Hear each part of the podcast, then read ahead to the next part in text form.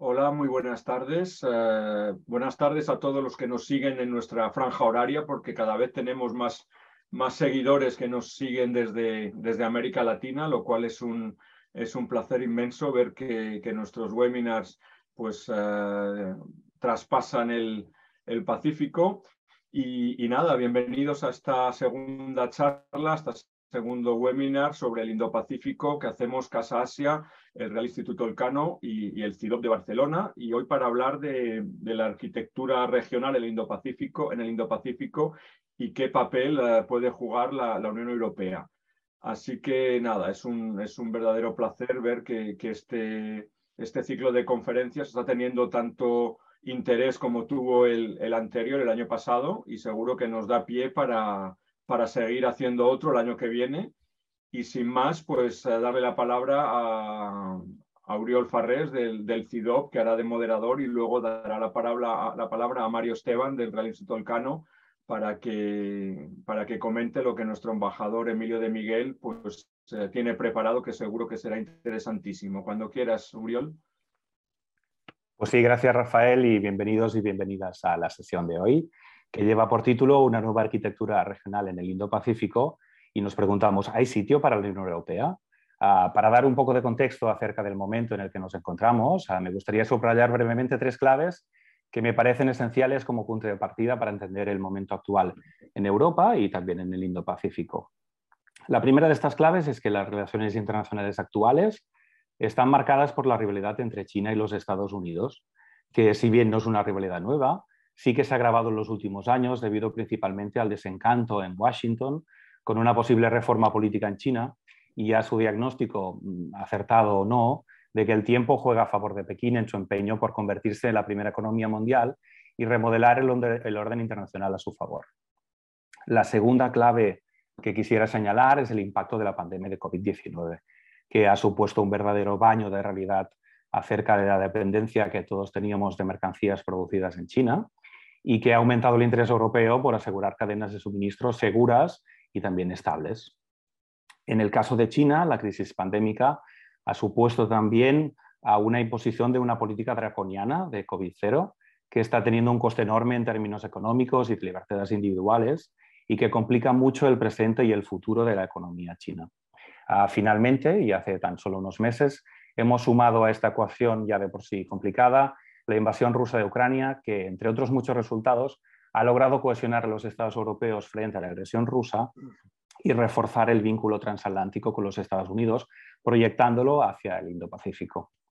Aunque este diagnóstico lo podríamos haber utilizado también para introducir otras sesiones que hemos dedicado al Indo-Pacífico, en este caso ah, vamos a centrarnos en un aspecto muy singular, como es el encaje de la Unión Europea en la arquitectura regional del Indo-Pacífico. Una arquitectura que podríamos decir que es, en el, en el, mejor de los casos, parcial, ya que no existe por el momento una organización regional que lo reúna a todos bajo el mismo paraguas, y que es también informal, ah, ya que prioriza las cumbres y los diálogos en vez de la creación de instituciones supranacionales o el establecimiento de normas. Seguramente el caso más exitoso de esta arquitectura regional en el Indo-Pacífico es el caso de la ASEAN, la Organización de Naciones del Sudeste Asiático, que reúne a una decena de estados de la región y que sigue siendo un socio natural de los Estados Unidos y de la Unión Europea, además de ser un pilar de la arquitectura regional en Asia.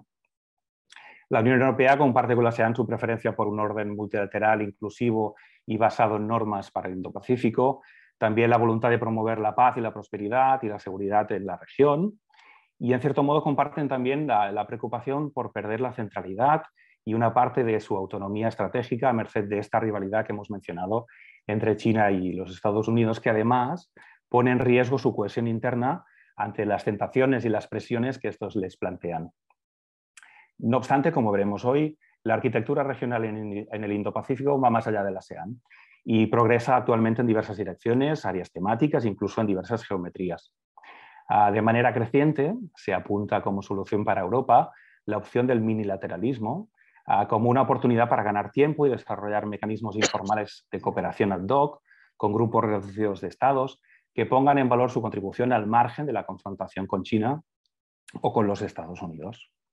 Uh, debido a las tres claves que hemos planteado al principio, parece que el mundo se mueve hacia una nueva regionalización, hacia entornos más afines, más estables y también más seguros. No obstante, nos queda la duda, que esperamos poder desvelar hoy, de si en el Indo-Pacífico este retorno al regionalismo comportará también un refuerzo de las arquitecturas que ya existen actualmente o incluso puede crear nuevas, o si por el contrario, estas acabarán sucumbiendo bajo el peso de la rivalidad entre potencias. Así pues, eh, esbozado este primer eh, como contexto y antes de dar paso a la ponencia principal, quisiera brevemente eh, comentar el formato del acto de hoy, que abriremos con una presentación de unos 15-20 minutos a cargo de de Miguel, a la que seguirán unas primeras reacciones por parte de Mario Esteban. Y seguidamente esperamos reservar un cuarto de hora aproximadamente para trasladar a la mesa todas las preguntas que nos lleguen por parte de la audiencia, por parte de ustedes. El mecanismo para que nos hagan llegar estas preguntas será, como siempre, por escrito a través del chat de la aplicación y yo, pues bueno, como moderador, intentaré agruparlas y resumirlas de la mejor manera posible. Y ya con la máxima brevedad quisiera presentar al ponente de hoy, que es Emilio de Miguel. Emilio es director del Centro Casa Asia Madrid y también es el embajador de misión especial para el Indo-Pacífico. Eh, Emilio ingresó, ingresó, en la carrera diplomática en 1990 y desde entonces se ha especializado en temas asiáticos. Entre otros destinos ha estado destacado en Filipinas, Singapur y en Tailandia, donde además fue el embajador de, España. Así pues, bienvenido Emilio, gracias por acompañarnos hoy y dinos, ¿qué da sitio para la Unión Europea en las arquitecturas del Indo-Pacífico? Pues aunque sea desvelar el final y hacer un spoiler, sí, yo creo que queda sitio. La arquitectura regional en Asia-Pacífico gira en torno a ASEAN. ASEAN tiene algunas cosas, lo, que tienen ASEAN en común con la Unión Europea es que en ambos casos se trata de una agrupación de potencias medias que desean, que se han coaligado para eh, traer a sus respectivas regiones paz, estabilidad y desarrollo económico.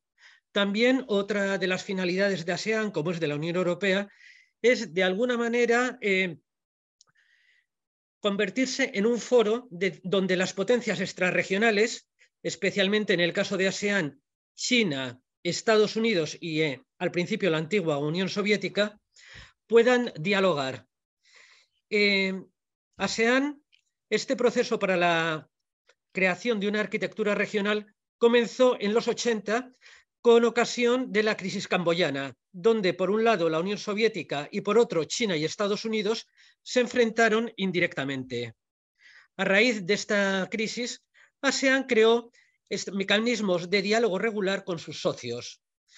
Estos mecanismos darían lugar en 1994 a la creación del Foro Regional ASEAN, que se esperaba que avanzase en tres etapas consecutivas. En la primera, el foro trabajaría en medidas de fomento de la confianza. En la segunda se centraría en el desarrollo de la diplomacia preventiva y en la última establecería mecanismos de resolución de conflictos. Esto último no se, ha conseguido todavía, pero ello no impide que se haya convertido en una plataforma muy relevante para el diálogo, la cooperación y la capacitación sobre temas de paz y seguridad en la región.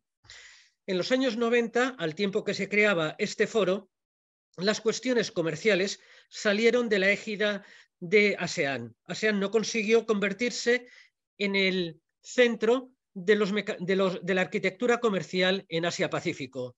Ello fue por, sobre todo por la presión de Estados Unidos que estuvo detrás de la creación de APEC, la Cooperación Económica Asia-Pacífico.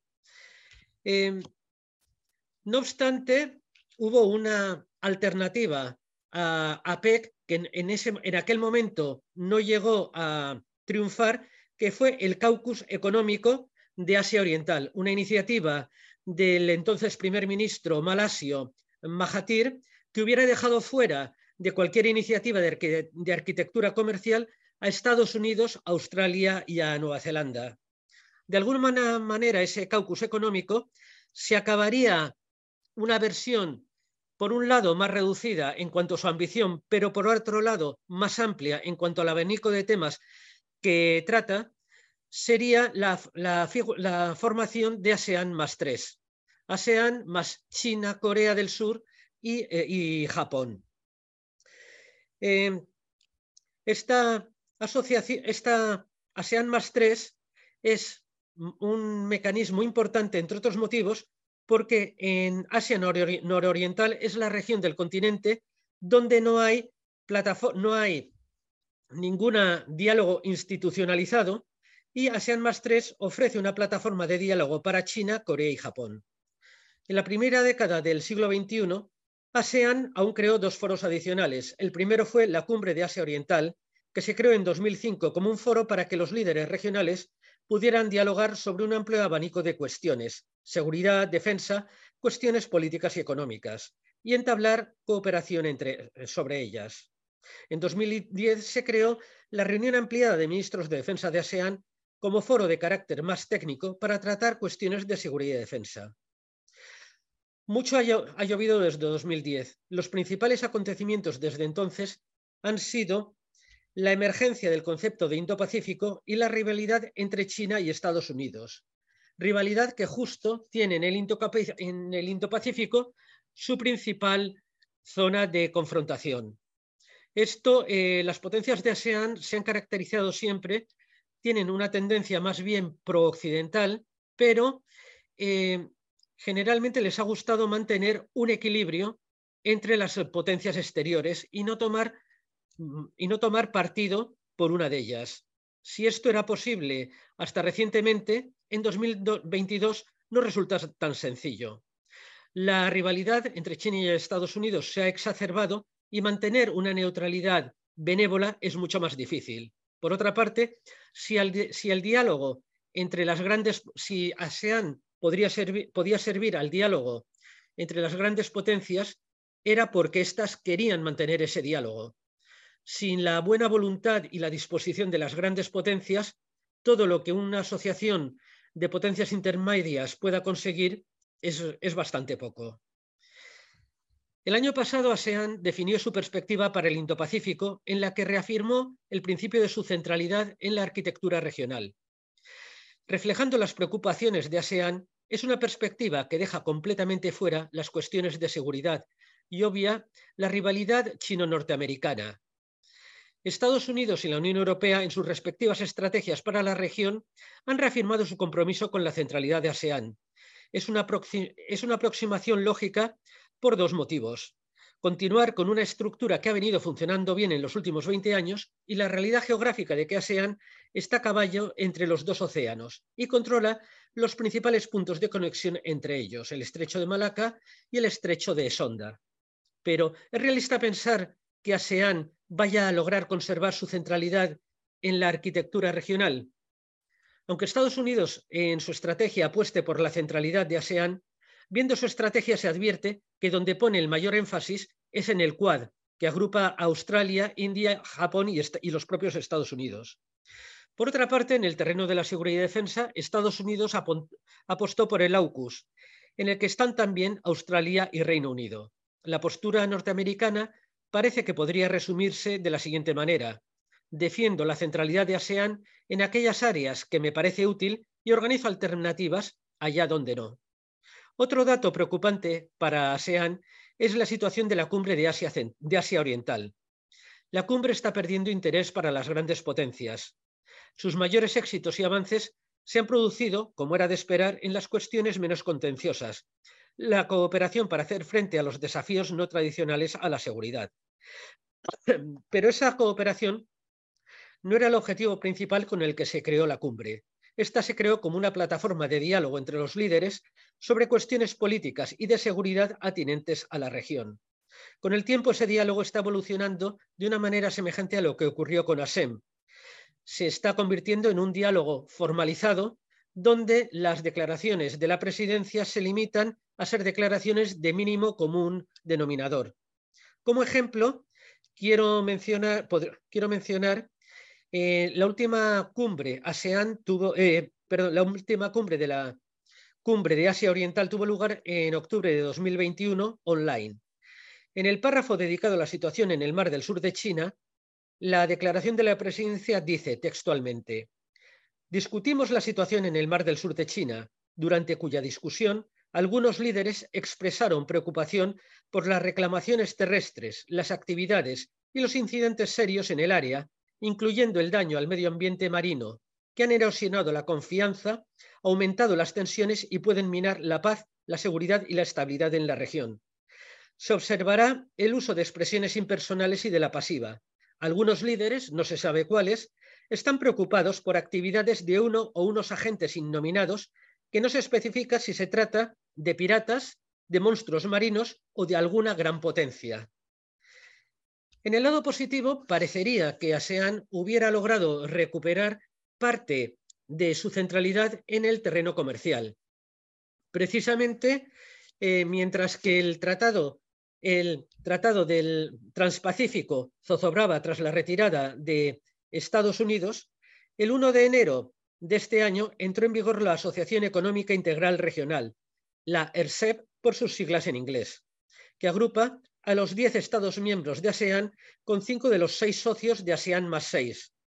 Tras el fracaso de APEC en, lograr la gran zona de libre comercio de Asia-Pacífico a la que aspiraban sus, sus fundadores y la retirada de Estados Unidos del Tratado Transpacífico, el ERSEP se ha convertido en la gran iniciativa comercial en la región, una iniciativa que permitiría a ASEAN recobrar su centralidad en la arquitectura regional comercial.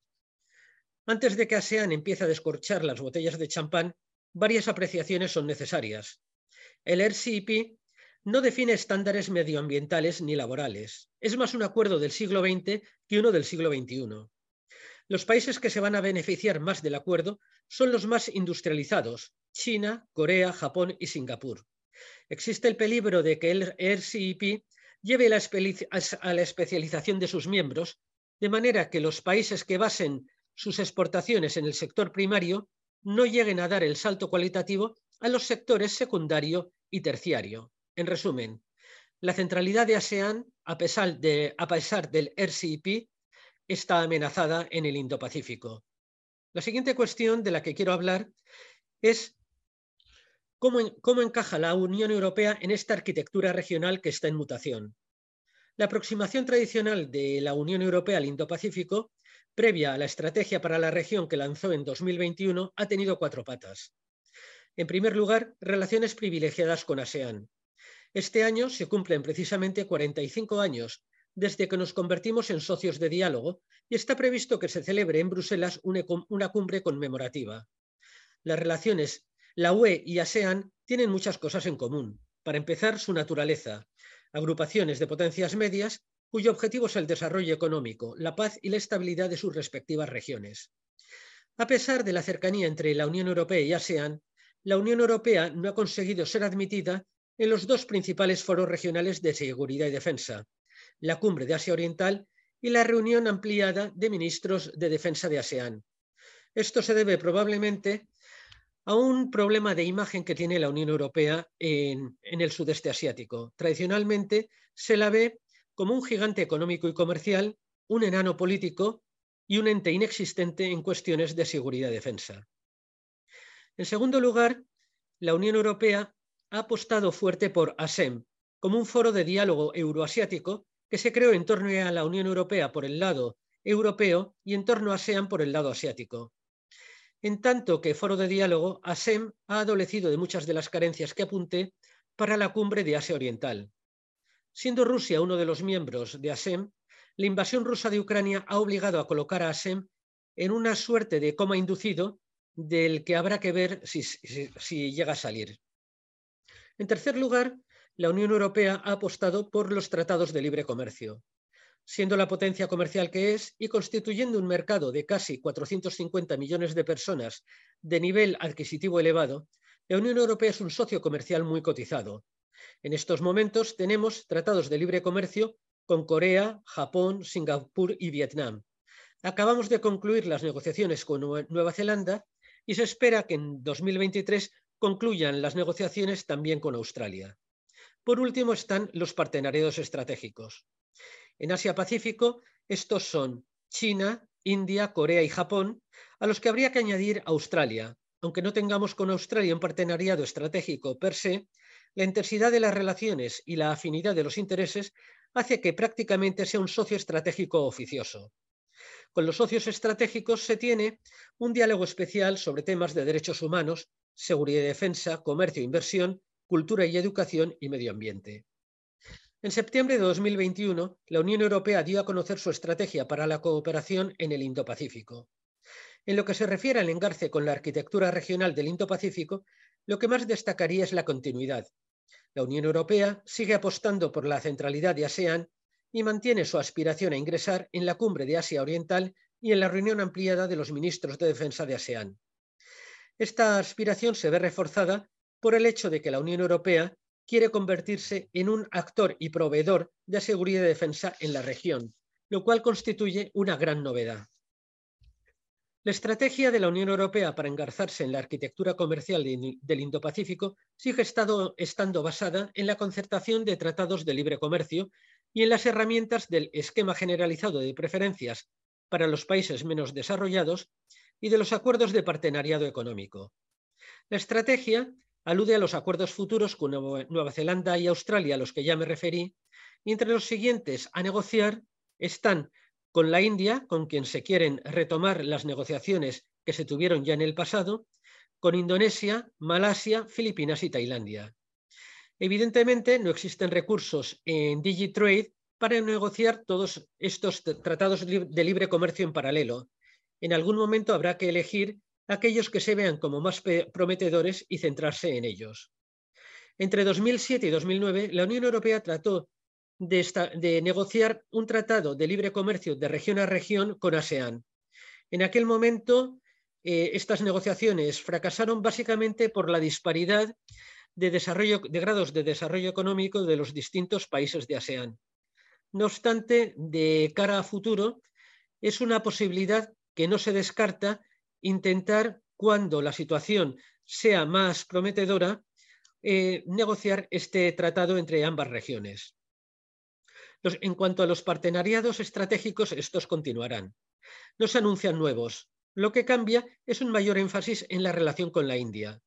La India ha sido identificada correctamente como el gran actor regional, aquel que por su mero volumen puede hacer que la balanza, que la balanza bascule en un sentido u otro. En el terreno comercial, la ambición es grande. Se quieren retomar las negociaciones comerciales para la consecución de un tratado de libre comercio iniciar negociaciones para la conclusión de sendos acuerdos de protección de inversiones y de denominaciones de origen. Otras áreas de cooperación en las que la estrategia piensa que India puede ser un socio relevante son la lucha contra el cambio climático, la cooperación en tecnologías emergentes como la inteligencia artificial o las tecnologías cuánticas y cuestiones de seguridad. Lo más reseñable es que dentro de esta continuidad con lo que se venía haciendo hay una ausencia. La estrategia solo recoge dos menciones mínimas a ASEM, lo que resulta curioso dadas las esperanzas que se, que se pusieron en ella cuando se creó en 1996.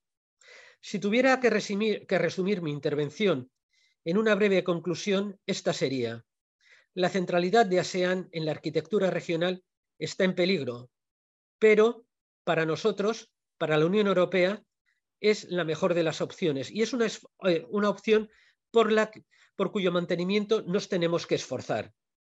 La Unión Europea se ha dotado de una buena estrategia, tanto para engarzarse en una arquitectura regional centrada en ASEAN, como para encontrar su sitio en el Indo-Pacífico en otros posibles modelos de arquitectura.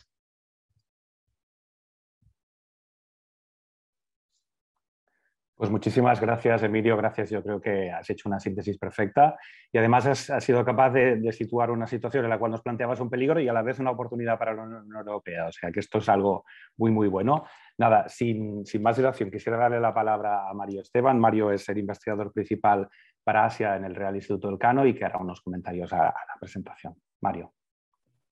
Muchas gracias, eh, Oriol, y especialmente también gracias a, Emilio ¿no? por esta em, pues muy amplia ¿no? y, profunda eh, presentación que, ha hecho. ¿no? Yo creo que, ha planteado muy bien ¿no? temas eh, centrales, sobre todo en relación a, la estrategia de la Unión Europea. Y bueno, yo voy a hacer algunas consideraciones y sobre todo voy a hacer preguntas también. Y creo que, que, pueden ser interesantes. Para, para profundizar un poquito más. ¿no? O sea, el Emilio comentaba, ¿no? el embajador comentaba esta idea de que eh, la Unión Europea eh, le ha dado mucha importancia ¿no? a, ASEAN ¿eh? en su política ¿no? hacia, hacia, la región, porque además ASEAN ha sido, tiene, ese rol, tiene ese rol de, central, de centralidad ¿no? dentro de la arquitectura regional. Lo que sucede es que yo tengo la sensación de que mm, la Unión Europea y desde luego sus Estados miembros, en realidad han priorizado más a otras grandes potencias, digamos. ¿no? mencionábamos ¿no? esta idea de que ASEAN en realidad la relación con ASEAN no se ha convertido en una sección estratégica hasta 2020, ¿no? es una fecha pues, relativamente reciente, ¿no? sobre todo si lo comparamos ¿no? con, con, las otras que, asociaciones que hay, ¿no? pues mencionó también el embajador, ¿no? pues con China, Japón, eh, India, Corea del Sur. Y, yo creo que más bien ahí la cuestión es que, claro, la Unión Europea mira a ASEAN y la ve como una institución hermana, ¿no? En el sentido de, bueno, pues como mencionaba el embajador, ¿no? las funciones que tiene, ¿no? Los, objetivos, la importancia en multilateralismo, ¿no? En, unas relaciones internacionales basadas en normas, ¿no? ahí, compartimos, ¿no? Mucho, mucho. Eh, lo que sucede es que, claro, al final eh, la, la realpolitik se impone y, claro, como decía el embajador, ASEAN ha sido relevante en tanto en cuanto le han dejado ser relevante. Es decir, ¿no? ASEAN ha tenido esa relevancia porque los, los actores ¿no? más, eh, potencialmente más influyentes por sus capacidades tenían y tienen ¿no? tremendas eh, rivalidades y disputas entre sí y por lo tanto ¿no? pues ninguno de ellos era capaz ¿no? de liderar nada en la región y bueno, pues al final el, mínimo común denominador ¿no? para esos actores era SEAN porque no presentaba una amenaza ¿no? para ninguno de ellos. Entonces, yo en ese sentido, ¿no? pues, eh, soy, un poco escéptico ¿no? El, a la hora de plantear realmente ¿no? qué capacidad tiene per se ¿no? de tracción ASEAN en todo esto y hasta qué punto la Unión Europea y ASEAN vamos a poder, ¿no? Eh, eh, digamos, ser capaces ¿no? de, de, intentar conformar ¿no? la, agenda regional ¿no? en, el Indo-Pacífico acordes a esos valores que decíamos antes, ¿no? acordes al multilateralismo, ¿no? acorde ¿no? a ese énfasis en la, la, paz, la estabilidad, el desarrollo económico, ¿no? las normas, etc. ¿no? O sea, ahí, eh, bueno, no sé, se me abre un poco esa pregunta, ¿no? no sé, las perspectivas de futuro, ¿no? Eh, no sé, el embajador, qué capacidad real ¿no? nos ve de, influencia ¿no? estos actores ASEAN y Unión Europea para, bueno, pues para poder, ya digo, conformar la agenda regional. Luego hay, hay, otro tema que parece muy relevante, también menciona el embajador, es esta idea que tradicionalmente, claro, la Unión Europea eh, no pintaba absolutamente nada ¿no? en la, tradicionalmente en los temas de seguridad ¿no? en, la región. ¿no? Eh, sí ha habido algún país. Eh, Estados miembros, yo creo que sobre todo el caso de Francia es el más significativo, no, es el único, ¿eh? pero es el más significativo, que, que, que como Estado miembro pues, sí que ha tenido un papel un poquito mayor, ¿no? temas de cuentas de armamento, temas de diálogos bilaterales de alto nivel con los países, etc. y esto bueno, pues esto se ha pretendido cambiar, ¿no? Se pretendía cambiar con, en parte, ¿no? Con la estrategia de la Unión Europea para el Indo-Pacífico. ¿no? Pero ahí me surgen un par, un par de cuestiones, ¿no? Una es, se ha mencionado la guerra de Ucrania. Pues es decir, al final el, el, el, hecho de la guerra de Ucrania va a hacer que la Unión Europea se repliegue y mire más eh, hacia, ¿no? hacia su vecindad ¿no? más inmediata o eh, vamos a tener suficiente energía, digamos, ¿no? Para eh, también proyectarnos en el, Indo-Pacífico, ¿no? en el ámbito de la seguridad. ¿no? Y eso es una pregunta. Y la segunda, que decía relacionada con esto, es una especie de división de trabajo. Es decir, cuando los, eh, Europa, ¿no? Europa Occidental, ¿no? piensa en los temas de seguridad en Asia Oriental, la, agencia que pueda tener ahí, ¿no? Por supuesto, va a seguir estando a nivel de Estados miembros, o sea, a nivel bilateral entre Estados, eso está claro, eso no, no hay, discusión, pero a lo que voy es, nos vamos a proyectar más como OTAN o como Unión Europea. O sea, de entrada, lógicamente, lo de la OTAN parecería descabellado, ¿no? Hace unos años también habríamos pensado que era descabellado, ¿no? Porque obviamente, ¿no? Pues eh, por definición, ¿no? El marco territorial de la OTAN es otro, ¿no? Pero en tanto en cuanto, ¿no? Vemos ahí la presión de Estados Unidos, ¿no? Y vemos el nuevo concepto estratégico, ¿no? De la OTAN, que empieza a incluir a, China, ¿no? Pues bueno, yo creo que también es una reflexión interesante, ¿no? Ver hasta qué punto hay OTAN, Unión Europea, ¿no? cómo van a interactuar entre sí en lo que es el, ¿no? Europa, ¿no? de Europa de proyectarse en temas de seguridad en la, en la región. Perfecto, Mario, muchísimas gracias. Uh, si te parece, si le parece el embajador, podemos quizá atacar estos temas mientras ponemos un poco de orden. Animamos también a la audiencia que nos pasa, en, ¿hay alguna pregunta ya? Si nos quieren pasar alguna preguntita más para poderla trasladar al embajador. Y si le parece, pues uh, tratamos estos temas y enseguida trasladamos alguna pregunta más. Eh, gracias, eh, Mario. La verdad es que tus observaciones han sido muy pertinentes y muy interesantes. Eh, en lo que se refiere, para empezar, a las relaciones Unión Europea-ASEAN, es cierto que hemos apostado mucho por estas relaciones porque hemos, por aquello que decimos tradicionalmente, de que compartimos el mismo ADN, lo cual no es tan cierto. tengo que reconocer que en mi opinión no es tan cierto porque ASEAN, entre otras cosas, nunca ha querido ser ni pretende ser un, organismo de integración. Hasta dónde quieren llegar los estados de ASEAN no es bastante, en esta integración es bastante limitado. Eh, yo creo que la Unión Europea en ASEAN tiene dos problemas, un problema de visibilidad y otro de narrativa, que están interrelacionados. En cuanto a la visibilidad, más allá de algunos altos funcionarios en ASEAN y de algunos académicos, mucha gente no es consciente de toda la cooperación que tiene la Unión Europea con, los Estados miembros de ASEAN, no es consciente de la magnitud de los vínculos económicos, de que para algunos de los países la Unión Europea es el primer inversor. Algo estamos haciendo mal cuando no conseguimos que esto se vea. En el lado bueno puedo decir que me consta que hay preocupación por este tema y que ya se está trabajando a nivel de la Unión Europea para resolverlo. También vinculado al tema de la visibilidad está el tema de las narrativas.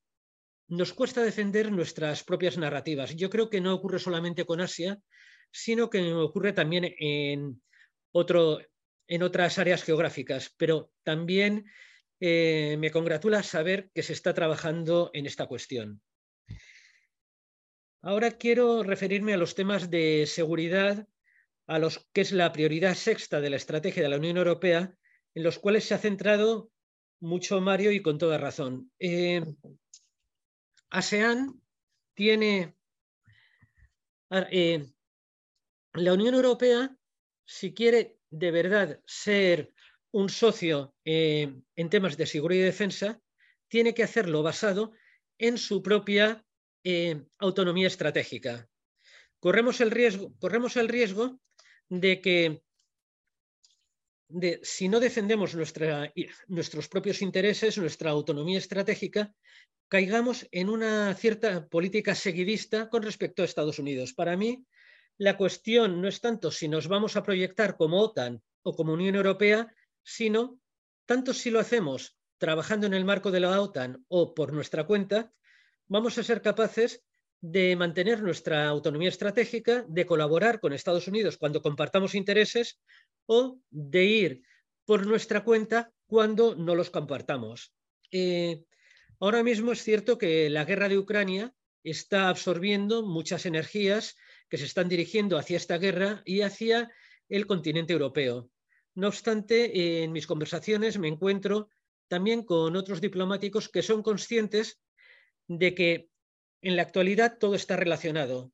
El Atlántico está relacionado con el Indo-Pacífico y, si, y centrarse en Ucrania hoy puede ser una manera de estar más presentes y presentes con un mayor protagonismo mañana en el Indo-Pacífico.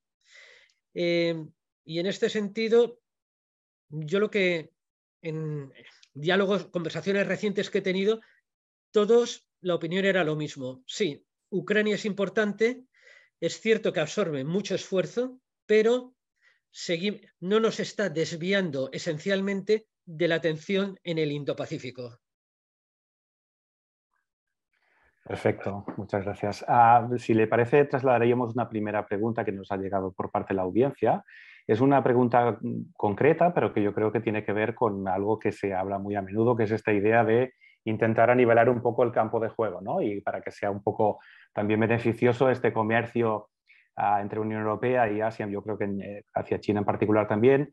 Y en este caso nos preguntan por cómo puede impactar el mecanismo de ajuste de carbono en frontera en las relaciones comerciales de la Unión Europea para con los países del Indo-Pacífico. No sé si tiene una reacción a esto. Y... Bueno, eh, el cambio climático, desde luego, es una de los de las áreas donde la Unión Europea está poniendo, pero ya incluso desde antes de la estrategia, más énfasis.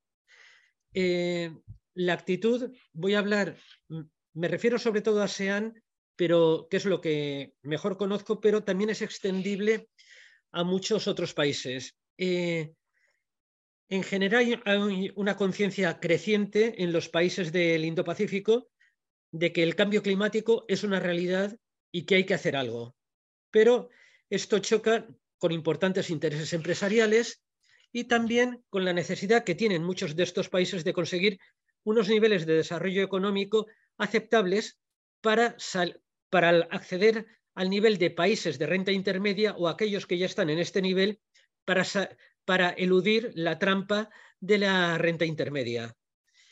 Con esto eh, es una carrera de fondo.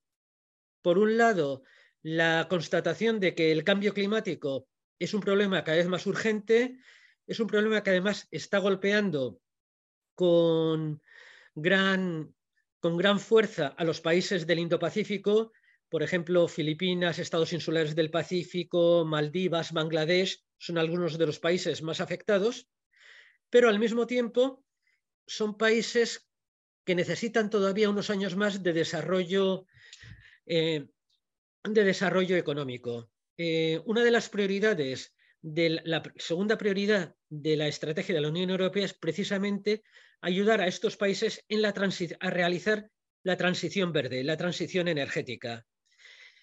Centrándome en la pregunta, mm, yo creo que a la larga el cambio climático es una realidad y a corto plazo y medio plazo no, pero a largo plazo más bien yo veo un escenario de colaborar en, este, en este área y que incluso la lucha contra el cambio climático puede ayudar a dinamizar las relaciones comerciales con los países del Indo-Pacífico. Estupendo, muchas gracias. Ah, no sé si quizá Mario tiene alguna reacción más a, las respuestas que le ha dado el embajador o quizá nuevas preguntas que te hayan podido surgir.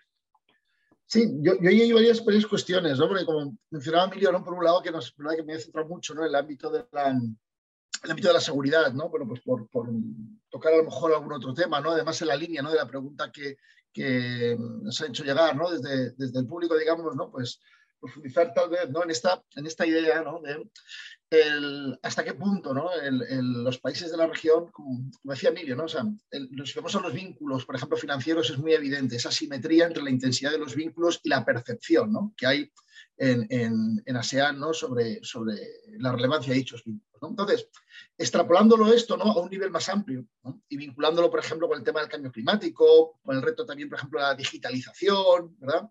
en general todo el reto de la conectividad, el desarrollo de infraestructuras, ¿no? en el que, por ejemplo, es un área en la que China ¿no? ha puesto un enorme énfasis, ¿no? Eh, eh, sobre todo pues, materializándolo a través de esta iniciativa ¿no? de la franja y la ruta, y luego, pues como bien sabéis, ¿no? hay otra serie de, países ¿no? que también han, impulsado ¿no? sus propias alternativas, ¿no? la propia Unión Europea también, ¿no? Global Gateway.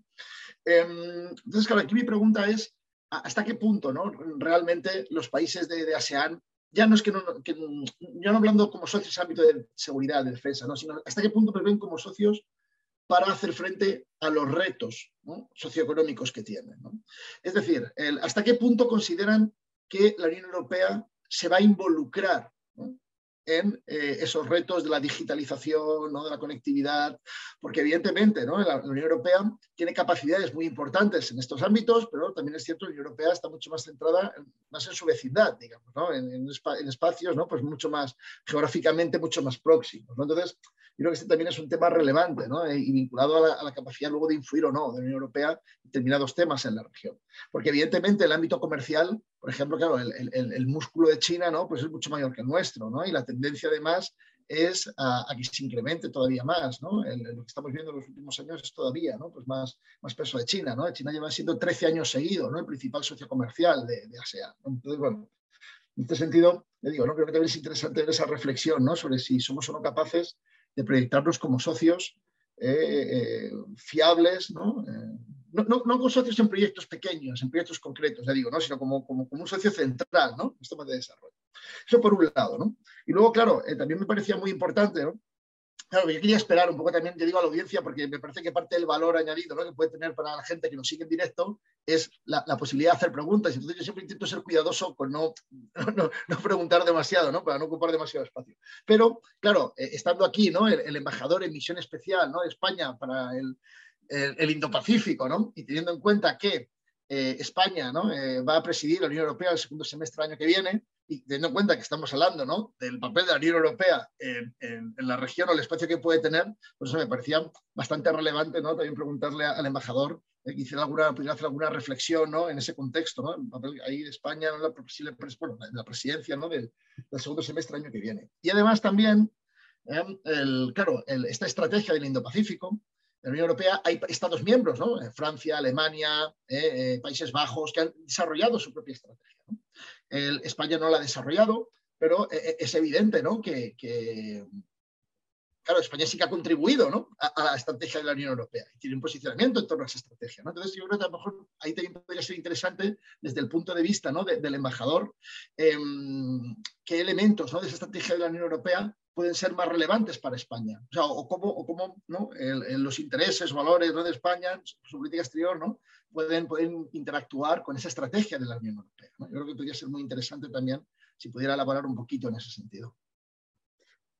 Bueno, España precisamente hemos optado por no elaborar una estrategia propia. Creemos más en el valor de la Unión de trabajar con, el resto de los socios, viendo en qué, cuál es nuestro valor añadido específico en las distintas prioridades de la estrategia.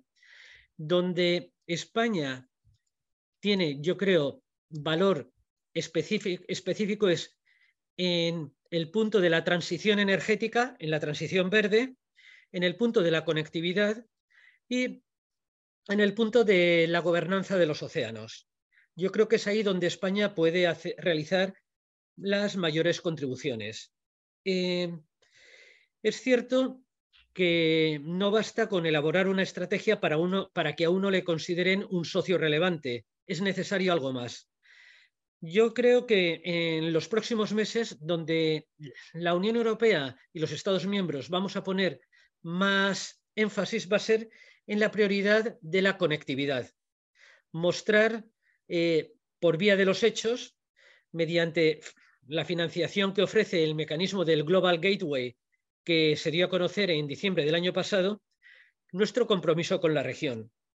Eh, este, este compromiso esperamos que se pueda traducir en algún gran proyecto de, infraestructuras de envergadura. En este sentido, creemos además que la Unión Europea ofrece a los países de la región ahora que después de nueve años de existencia se constatan algunas carencias de la iniciativa de la franja y de la ruta, la Unión Europea desea con su estrategia y con el Global Gateway mostrar nuestro propio modelo de conectividad, un modelo sostenible en lo financiero, en lo social y en lo medioambiental.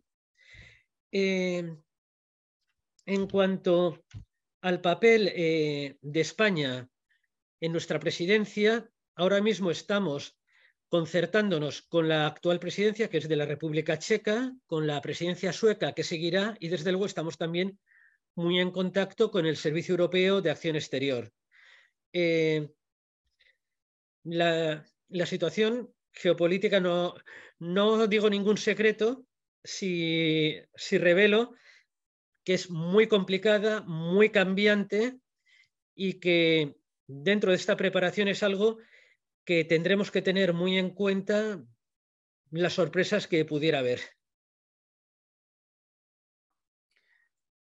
Perfecto. Ah, nada, recogiendo un poquito las, preguntas que nos pasan del público, ah, preguntaban también por el tema de las cadenas de suministros y cómo la Unión Europea y a través de esta estrategia puede pensar en, cómo el Indo-Pacífico puede generarle quizá algunas alternativas, por ejemplo, al tema de las tierras raras, ¿no? Y cómo el enfoque de la Unión Europea lo que intenta es básicamente pues, solventar o, o sustentar estas cadenas de suministros en un momento en el cual las hemos visto peligrar enormemente.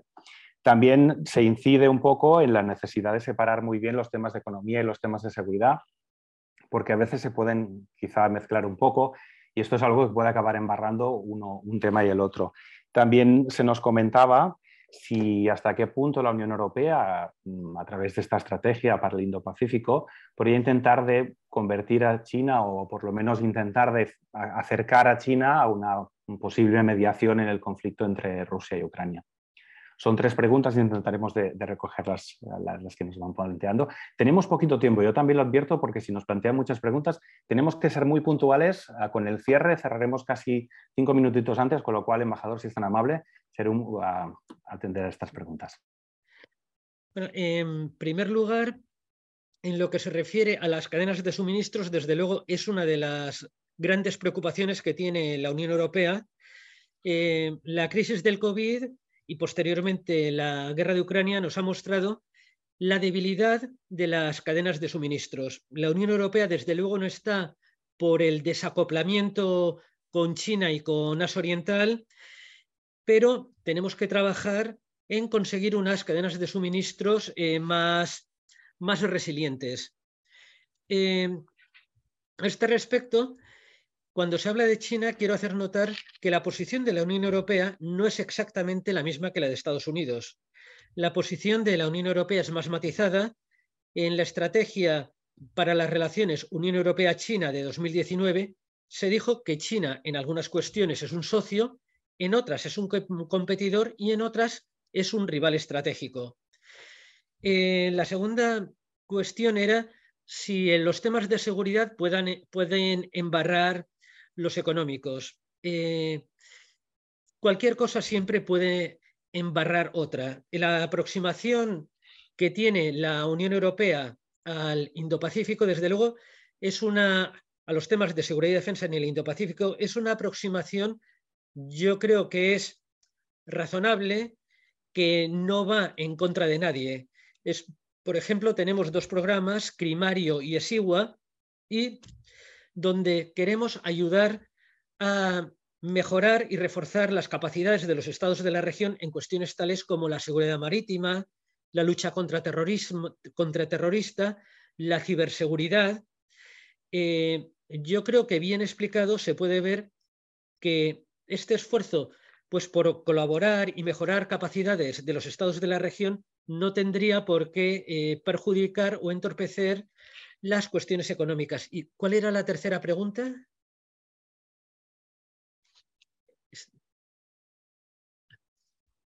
Sí, la tercera se refería al conflicto de Rusia y Ucrania y a la posibilidad de quizás si la Unión Europea podría intentar de, mediar con China o favorecer a través de su estrategia algún tipo de mediación de China en este conflicto.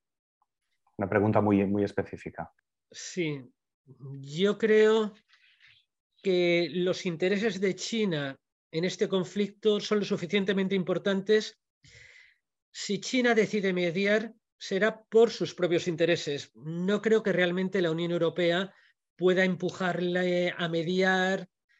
Lo si media, será según sus tiempos y según sus prioridades.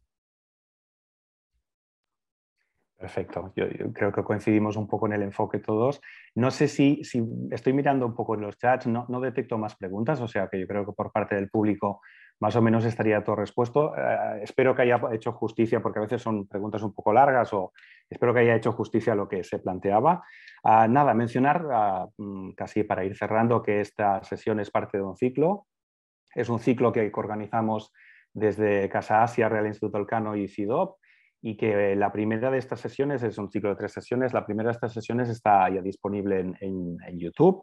Ah, la, realizó la ponencia Elena Legarda de Merix. Es, fue extremadamente interesante y se llevaba, llevaba por título La estrategia china para el Indo-Pacífico. Está disponible en el espacio de YouTube de Casa Asia y, quisiera aprovechar la oportunidad para emplazarles para la próxima, que será la que cerrará esta edición del ciclo. Tendrá lugar el 22 de noviembre y, irá a cargo de, de Ramón Pacheco Pardo, que realizará una aproximación, pues de nuevo al Indo-Pacífico, que es el tema que, está centrando este ciclo, pero lo hará desde la perspectiva de los países de Asia Oriental, principalmente de, Corea del Sur, de Japón y añadirá también una dimensión de, Australia. ¿no? Esta será el 22 de noviembre. Les invitamos a todos a que nos sigan de nuevo. Ah, quisiera, pues nada, para ir cerrando la sesión, agradecer muchísimo a Emilio de Miguel, a Rafael Bueno y a Mario Esteban su participación, como siempre ha sido una gozada poder, poder aprender, seguir aprendiendo con vosotros, agradecerle a, la audiencia que nos ha acompañado pues, el haberse sumado y emplazarles a la, próxima sesión, les digo 22 de noviembre. Y nada, pues despedir un poco el ciclo y emplazarles a que nos sigan en redes para, para poder seguirlo. Gracias a todos.